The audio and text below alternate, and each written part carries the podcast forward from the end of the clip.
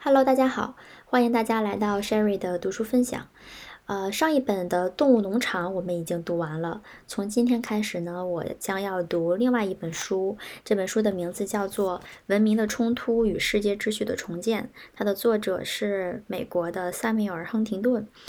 呃，这是一本关于政治的书，其实我也不确定我能不能把它读明白。其实我本人参加了一个读书俱乐部的活动。呃，每个月都会基本都会有一本新书，但是我自己很难坚持把它读下去。创建这个播客，这个读书节目，很有效的提高了我的注意力，因为我在读书的时候只能专注于这一件事情，其他的信息啊，比如说手机，它就不会干扰我。我觉得这还挺好的，希望我能够一直坚持下去，把这个这本关于政治的书把它读完。我们第一周的任务是读前言和第一部分，我来看一看啊，我能不能把它给读完。第一部分包括三章，一共有五十多页。嗯，因为我觉得这本书还挺难理解的，所以我还买了一本纸质书，希望我能勾勾画画啊，提高我自己对它的理解。好了，那我们现在开始，我们先来看一下它的前言。大家可能会听到很多。翻页的声音。这个前言就是作者自己写的。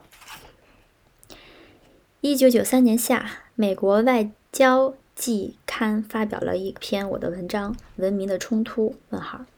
据该杂志的编辑讲，这篇文章在三年内所引起的争论，超过他们自二十世纪四十年代以来所发表的任何一篇文章。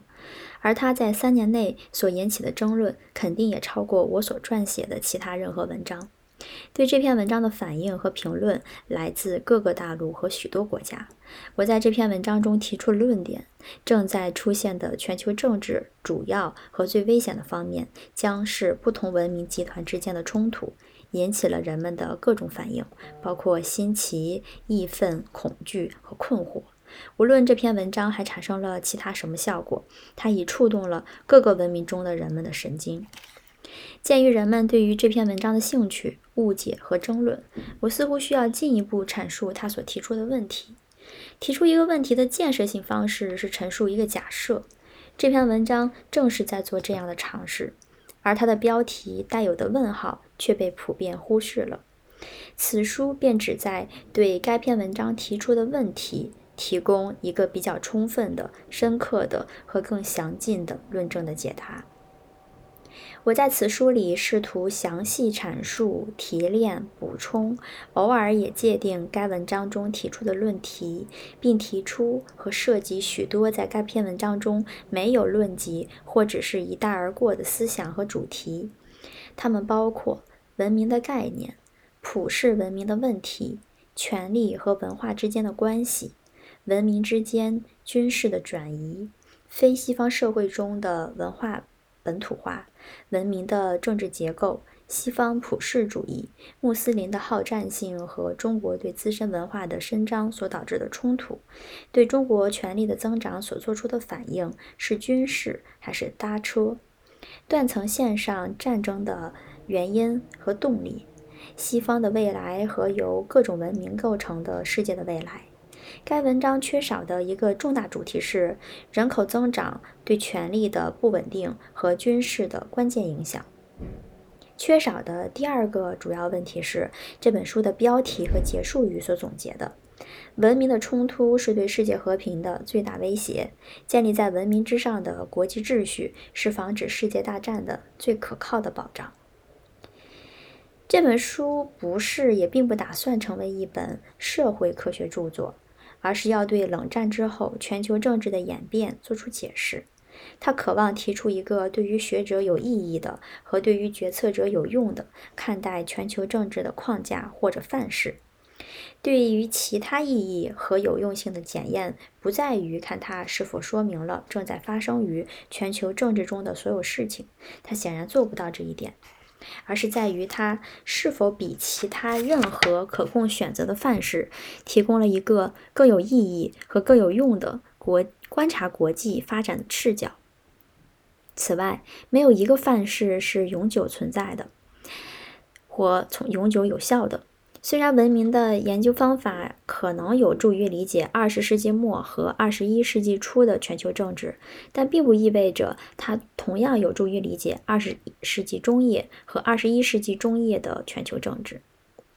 最终形成该文章和这本书的思想，最初是我于1992年10月在设于华盛顿的美国企业研究所所做的一个布雷德利讲座上公开表述的，然后又在奥林匹克研究所关于变化中的安全环境与美国的国家利益项目准备的提纲中提出。这个项目是由史密斯理查森基金会建立的。该篇文章发表之后，我在美国各地与学术界、政界、商界和其他各界人士一起参加了不可胜数的关于冲突的研讨会和议题。此外，我还有幸参加了许多其他国家和地区举办的关于该篇文章及其主题的讨论会，包括。阿根廷、比利时、中国、法国、德国、英国、韩国、日本、卢森堡、俄罗斯、沙特阿拉伯、新加坡、南非、西班牙、瑞典、瑞士和中国台湾等。这些讨论会使我面对了除印度教之外的所有主要文明。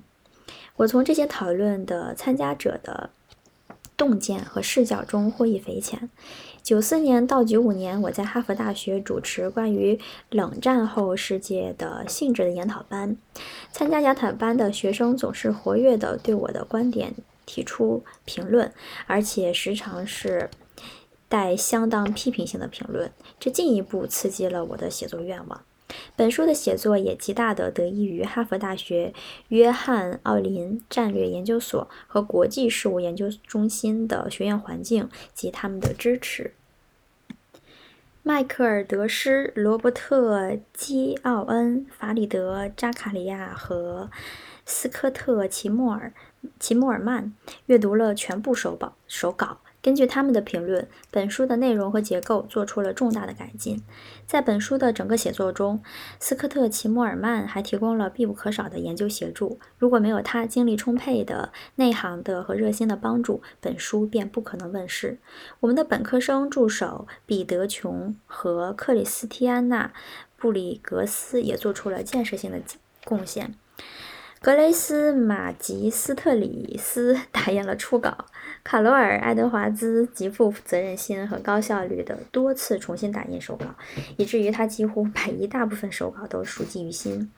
乔治斯·伯查特出版公司的丹尼斯·香农和林斯·考克斯，西蒙和舒特舒斯特出版公司的罗伯特·阿萨。赫亚、罗伯特、本德和约翰·纳里在整个出版过程中对于手稿给予了令人振奋的专业性的指导。本人对所有这些人在此书的成长过程中所给予的帮助不胜感激，是他们使此书大有增色。余下的缺陷只应由我个人负责。此书的书写工作全仗约翰·奥林斯。奥林基金会和史密斯理查森基金会的资助，如果没有他们的支持，此书的完成可能要推迟若干年。本人衷心感谢他们的慷慨资助。尽管其他基金会会越来越注重国内问题，奥林基金会和史密斯理查森基金会仍然把他们的兴趣和资助放在关于战争、和平以及国家和国际安全的研究工作上，为此堪加赞扬。塞缪尔。亨廷顿，好的，我们的前言就读完了，感谢大家的收听。